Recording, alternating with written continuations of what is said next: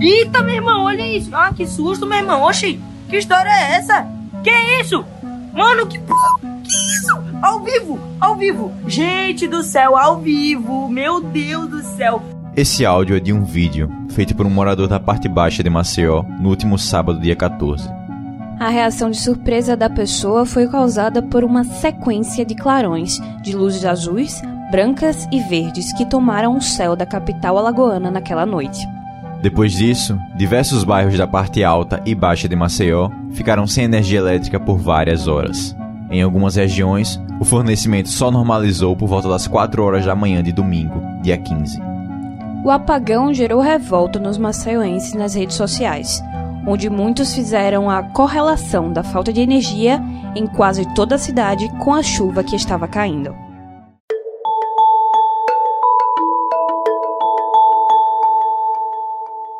Eu sou João Arthur Sampaio. E eu, Thais Albino. Sobre esse e outros fatos que marcaram os últimos sete dias, nós vamos conversar hoje no podcast A Semana em Alagoas. Esse não foi o primeiro apagão que aconteceu na capital desde que a Equatorial Energia assumiu, depois de ter comprado a antiga CEAL pelo valor irrisório de 50 mil reais em um leilão, onde foi a única interessada em dezembro do ano passado. Afinal, quem poderia esquecer daquela sequência de três apagões em uma semana, em março deste ano, logo após a empresa privada assumir o controle? A Equatorial deu diversas explicações, mas as duas principais foram um suposto problema na Companhia Hidrelétrica do São Francisco, a CHESF, e a outra foi que poderia ter sido um caçaco. Isso mesmo, um caçaco. Animal mamífero da família dos gambás. Um dos diretores responsáveis pela parte operacional da empresa, Sérgio Túlio, disse, aspas, nenhum sistema elétrico é infalível. Nosso papel é reduzir ao máximo isso. A empresa não deu mais explicações sobre o assunto, mas, pelo visto, eles não conseguiram tanto êxito assim, uma vez que na noite do último dia 14 o problema voltou a acontecer de maneira geral. Durante o apagão de sábado, o Corpo de Bombeiros de Alagoas registrou diversos curtos-circuitos em postes de luz em vários pontos de Maceió. No bairro da Jatiuca, os militares precisaram isolar uma área na Avenida Engenheiro Paulo Brandão Nogueira, para que fosse possível controlar as chamas. Por meio de nota, a Equatorial disse que a falta de energia elétrica foi causada por dois problemas distintos que afetaram o fornecimento de nove subestações. Na parte baixa da cidade, segundo a empresa, a ocorrência se deu na subestação de Cruz das Almas, que por sua vez afetou as do Estela Mares e a da Pajuçara. Em relação à parte alta, a nota informava que as subestações do Tabuleiro, Pinheiro, Benedito Bentes, Centro, Trapiche e Polo de Marechal tiveram um problema na linha de transmissão, que interliga as do Tabuleiro e Polo de Marechal. A Equatorial disse que o curto-circuito nessa linha foi responsável pelo clarão visto por diversas pessoas de várias regiões distintas da cidade. Mas, até o fechamento deste podcast, as causas desses problemas ainda não foram identificadas. A empresa disse que ainda está investigando a situação. E, além de todo o transtorno causado pela falta de energia elétrica na cidade, alguns moradores relataram danos em modems, televisores e equipamentos eletrônicos em geral. O diretor executivo do Procon Maceió, Leandro Almeida, aconselhou os consumidores que aguardassem o ressarcimento da distribuidora e não tentassem consertar os equipamentos sozinhos. Para abrir o protocolo na Equatorial existem duas formas. A primeira é uma solicitação de vistoria feita pelo titular da conta por meio do número 0800 082 0196 e a segunda é indo a um dos postos de atendimento da empresa, que estão disponíveis nos 102 municípios. O consumidor tem um prazo máximo de 90 dias para fazer a solicitação. Eu acabei com toda a cachorrada que tinha aqui na Cachoeira do Mirim. Os vagabundos que estavam assaltando aqui, já foram embora. Pra onde eu não sei. Esse que você acabou de ouvir é o servidor Carlos Roberto Jucá de Araújo da Secretaria de Ressocialização e Inclusão Social, a SERES. Bom, pelo menos por enquanto, porque na tarde dessa sexta-feira, dia 20, ele foi afastado. No vídeo que viralizou nas redes sociais, o auxiliar de serviços gerais aparece com a farda da secretaria e insinua participação em um grupo de extermínio. ele estaria, abre aspas, acabando com os assaltantes que atuam na Avenida Cachoeira do Merim, localizada no bairro Benedito Bentes. Carlos Roberto disse que a população pediu a ação do 007 para dar fim ao que ele chamou de cachorrada, e em seguida afirmou que ele mesmo cuidou da situação. Em nota, a Séries informou que vai abrir um processo administrativo disciplinar e afastar preventivamente o auxiliar de serviços gerais, além de comunicar o fato ao Ministério Público Estadual. E eu divulguei um vídeo para resenhar com os amigos, com os colegas, e isso agravou-se. Pessoas de má fé usou esse vídeo para me prejudicar, dizendo que eu era exterminador, dizendo que eu sou isso, eu sou aquilo, sem eu, sem eu ser nada disso. Eu sou simplesmente um trabalhador, um funcionário público com 32 anos de função. E esse foi o pedido de desculpas. Como você acabou de ouvir, Carlos Roberto disse que o vídeo se tratou de uma brincadeira com os amigos que foi tirada de contexto. Ele conta que tem 32 anos de função e afirma não ter ligação nenhuma com grupos de extermínio. Para Carlos Roberto, pessoas de má fé estão tentando prejudicá-lo.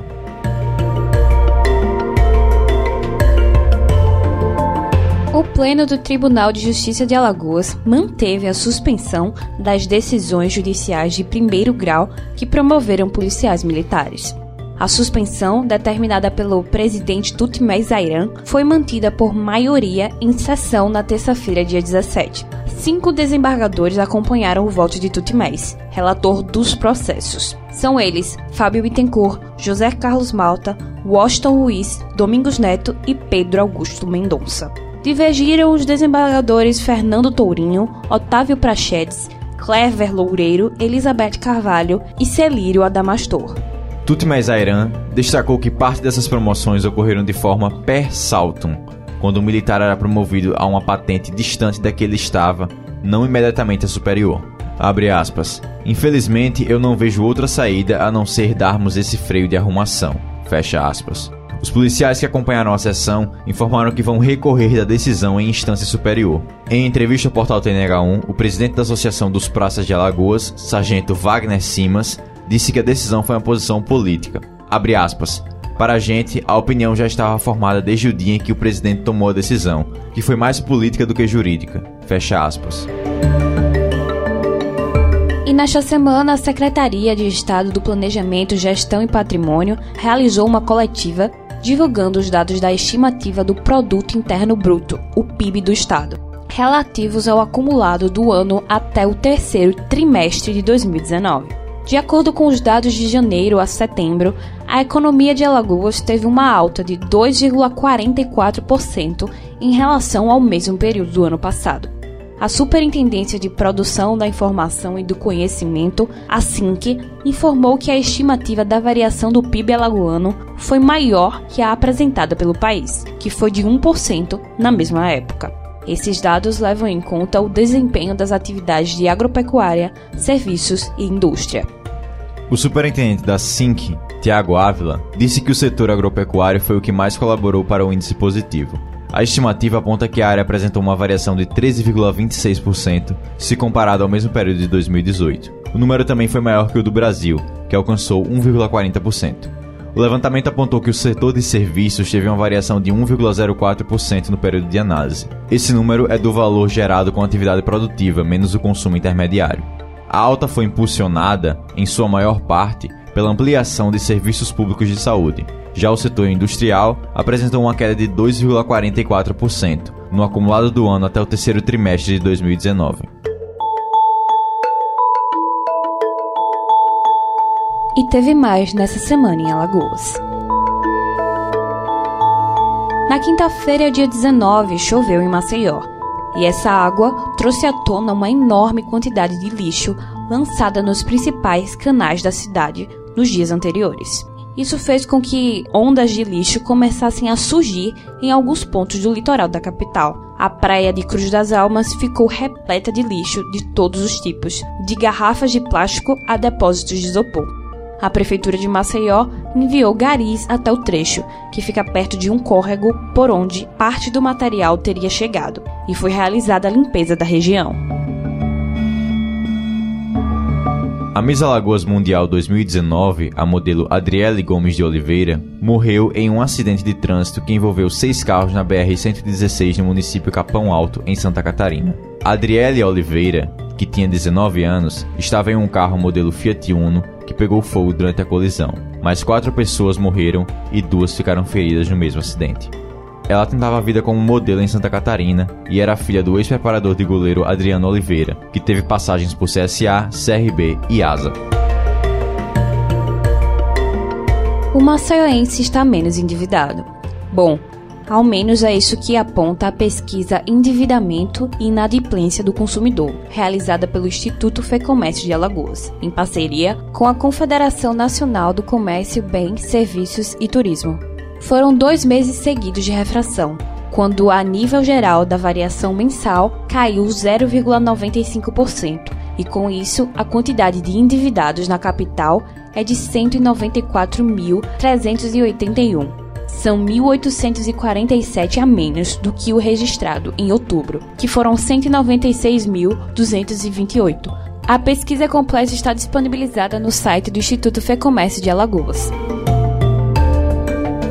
O Ministério Público de Alagoas enviou à Justiça, na segunda-feira, dia 16, uma ação civil pública requerendo a anulação da eleição dos 50 novos conselheiros tutelares de Maceió. O pleito ocorreu no dia 6 de outubro. Sob a acusação de pelo menos 20 irregularidades que ocorreram durante o dia da votação, a 44ª Promotoria de Justiça da capital pediu que o Poder Judiciário determine uma nova eleição e que ela seja remarcada dentro de um prazo de 10 dias.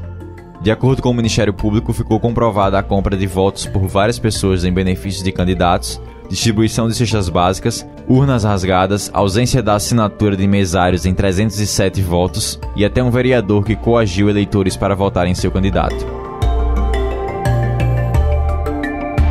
O prefeito Rui Palmeira decidiu que não fará reforma da Previdência no município até que haja a tramitação da proposta de emenda constitucional a PEC paralela no Congresso Nacional.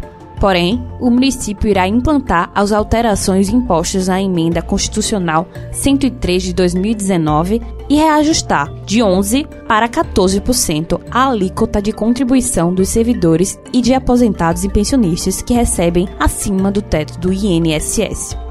Com a decisão, a regra atual de contribuição e de idade mínima não será alterada. Aposentados e pensionistas que recebem acima de um salário mínimo até o teto do INSS, cujo valor é de R$ 5.839,45, permanecem sem serem taxados. Você acabou de ouvir o podcast A Semana em Alagoas. Novos episódios todo sábado. E quer saber assim que a gente publica uma edição nova? Então é só se cadastrar no nosso perfil no seu tocador favorito de podcasts. Lembrando que o nosso programa também vai ao ar no sábado e no domingo na Rádio Web Cidadania. Não se esqueça de compartilhar com seus amigos, família e colegas de trabalho. E nós desejamos a todos os ouvintes um Feliz Natal. Até a semana que vem.